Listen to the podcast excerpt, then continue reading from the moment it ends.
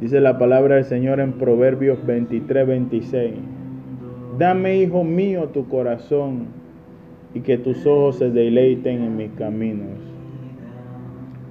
Los judíos le rogaron a Pilato que se les quebrase las piernas a los crucificados para que muriera rápidamente y así quitar sus cuerpos lo antes posible, ya que venía una fiesta y la ley prohibía que los cuerpos permanecieran colgados. Cuando llegaron a Jesús, no le quebraron las piernas porque ya estaba muerto, pero uno de los soldados le abrió el costado con una lanza para asegurarse. Y al instante salió sangre y agua. Según los estudiosos y eruditos señalan que cuando atravesaron su costado, perforaron el pericardio. Es, es, la membrana cardíaca externa que envuelve o cubre el corazón y que en su interior contiene un líquido.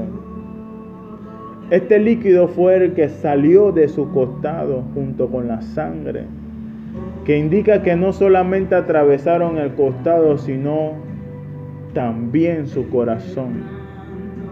Cuando yo miro este cuadro me impresiona ver el amor y la entrega total del Maestro por cada uno de nosotros, que no solamente entregó su cuerpo a ser abofeteado, escupido, azotado, clavado,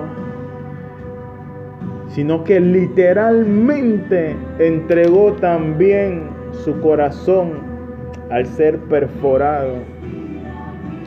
Esto me, lleva a pensar en este proverbio 26, 23, 26.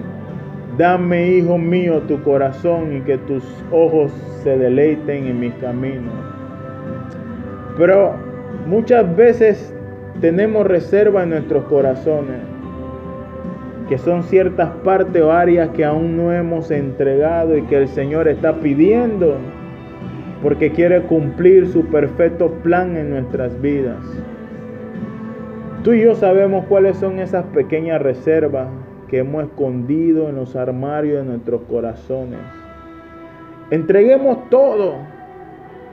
Rindamos nuestras vidas por completo. Así como Él se entregó todo por nosotros. Dios te bendiga.